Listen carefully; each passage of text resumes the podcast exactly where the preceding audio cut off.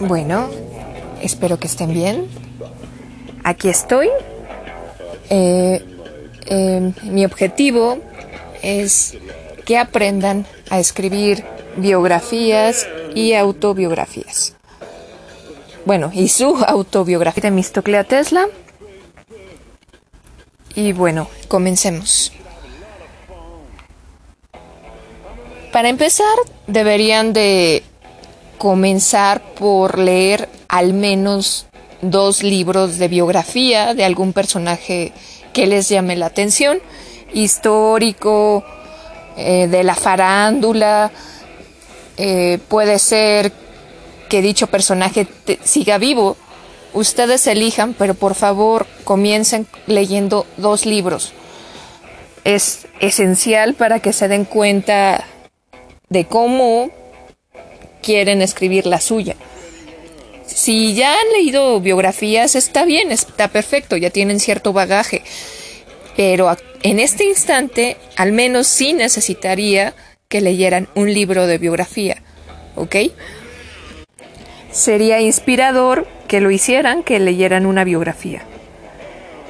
Paso 2. Haz una lista de tus recuerdos felices, los momentos importantes de tu niñez, comienza escribiendo qué vas a incluir y qué no quieres incluir en tu autobiografía.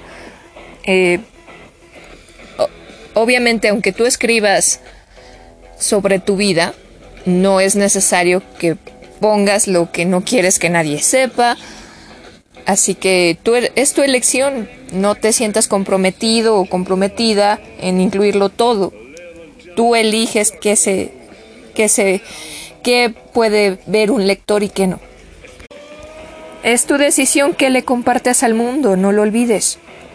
Al escribir tu biografía, le estarás dejando tu vida a generaciones futuras.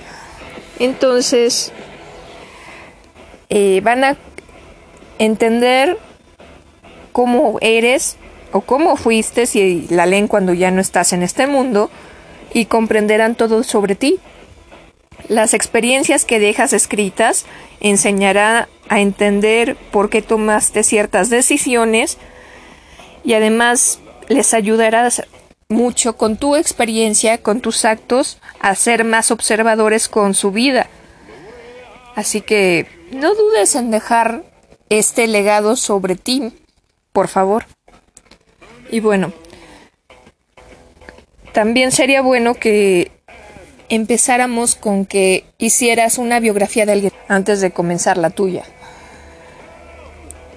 ¿Cómo escribir la biografía de alguien más? Bueno, para empezar, debes de estudiar el periodo, época en el que se desarrolla la vida de la persona que vas a escribir y luego tienes que hacer amena y atractiva la narración, que sea placentero y entretenido leerla. No te concentres en cosas aburridas. Investiga y, y, comienza siempre con algo entretenido, con algo divertido. El comienzo es el que va a atrapar al lector si le interesa seguir leyendo o no.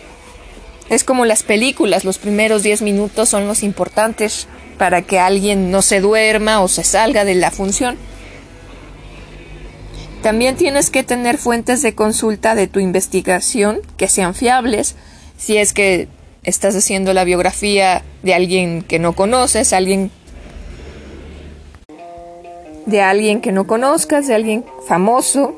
Y si la vas a hacer de alguien de tu familia, pues sí necesitas incluir entrevistas, de gente que lo conoció pequeño, eh, datos chuscos de cómo se comportó en ciertas épocas de su vida, algo vuelve la más interesante, más, más este, empática para el lector, ¿de acuerdo? Debes de escribir, perdón, es que en las mañanas suelo ponerme un poco ronca.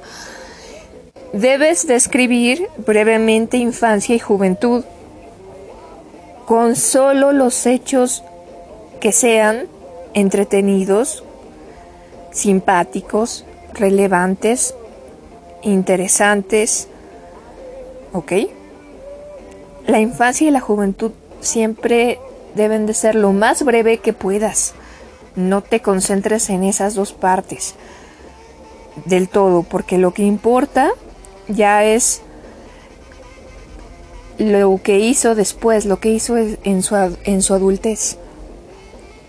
Y bueno, también debes describir el carácter del protagonista, cómo se fue forjando con sus amores, eh, obras, las decisiones que tomó en ciertas encrucijadas de su vida, las dificultades que tuvo para lograr ciertas cosas, etc. También nunca olvides que el relato debe estar escrito en tercera persona porque tú eres el narrador. La vida de una persona, eh, bueno, para contarla, para empezar, eh, lo óptimo es contar con la, la autorización de, de, a quien estás em, narrando, de quién estás narrando su vida. Si no cuentas con ella, pues no hay problema, pero pues sería genial que sí tuvieras el permiso ya sea de alguien famoso o de alguien de tu familia, pero que sí cuentes con eso para que puedas entrevistar a la persona. Eso es lo que diferencia a un biógrafo oficial de uno prohibido, no autorizado. Puedes comenzar de forma cronológica, del nacimiento a la muerte, o desde el punto que tú quieras, de cualquier época de su vida, pero sin omitir jamás en toda la biografía su nacimiento ni el final de sus días si es que ya falleció. Las características más relevantes siempre son centradas en una persona nada más.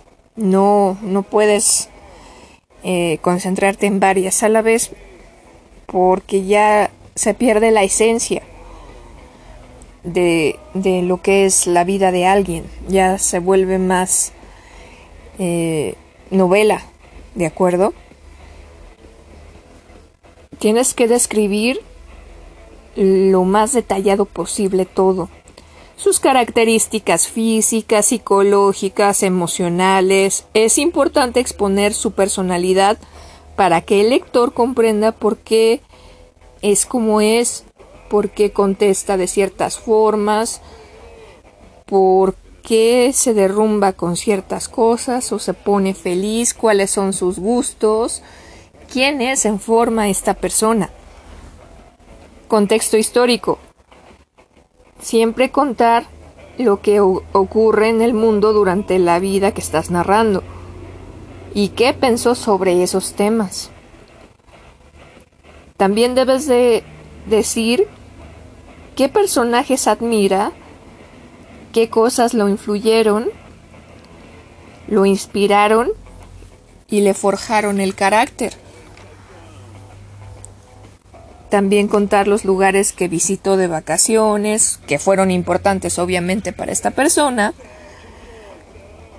qué sitios frecuenta, dónde le gusta comer, porque puede ser que en el tiempo presente en el momento en que alguien lea lo que has escrito, estos lugares ya no existan o hayan cambiado demasiado. Y eso es un dato muy relevante, es algo histórico. Y vas a sorprender e intrigar a tu lector.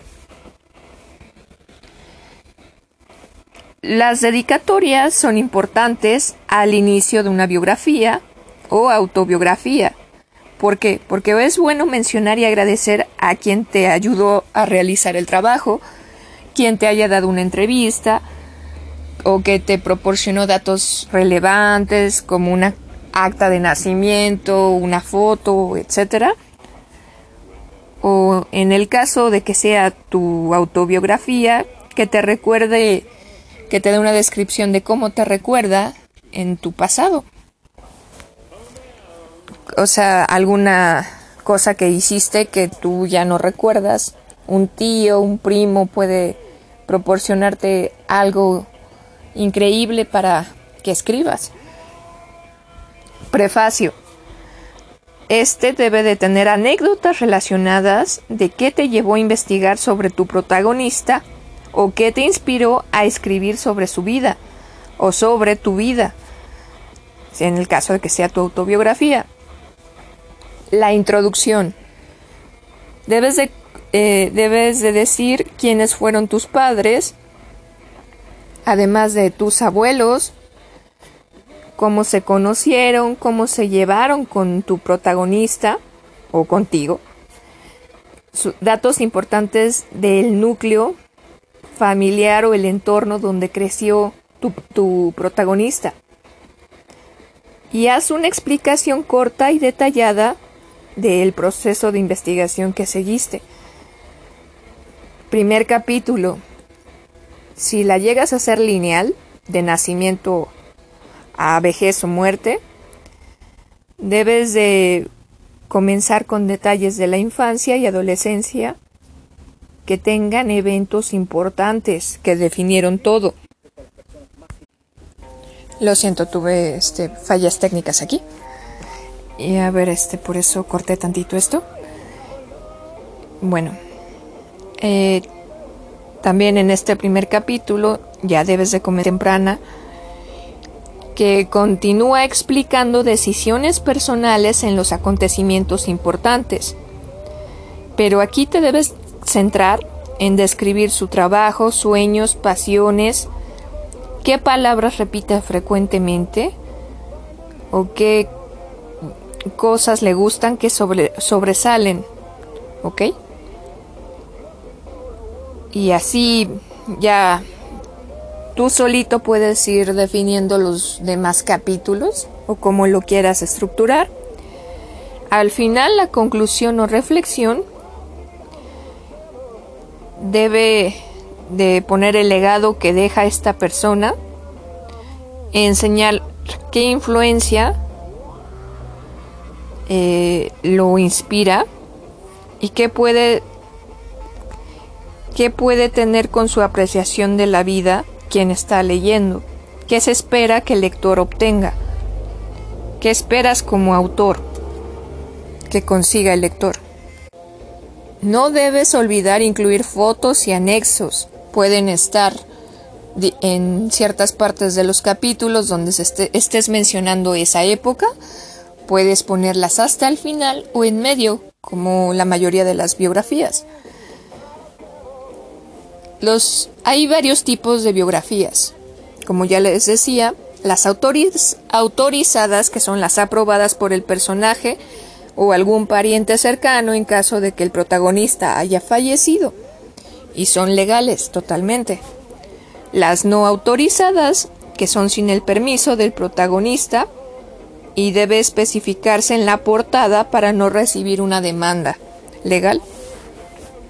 Autobiografía, en esta, obviamente, escribe sobre tu vida y es narrada en primera persona.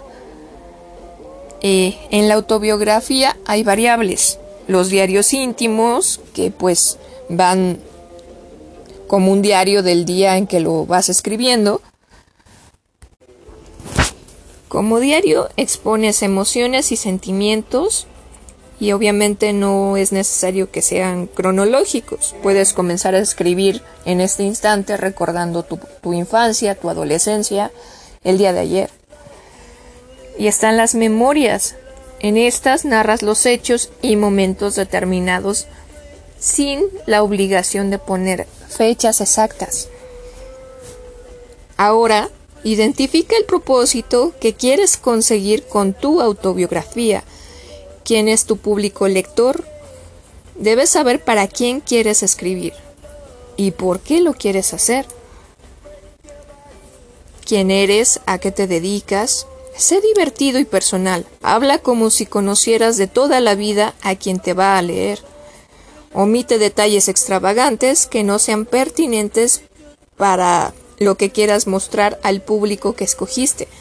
Narra tus proyectos actuales y lo que deseas en tu futuro inmediato al final. Incluye tu mail o créate un mail especialmente para esto, que sea tu información de contacto para que te sientan alguien auténtico y puedas recibir opiniones honestas de tus lectores que dieron tiempo de sus vidas que no volverá para leerte. Da a leer a una persona de confianza y también a un desconocido y a un experto tu obra para recibir observaciones interesantes y no te derrumbes si, si te critican.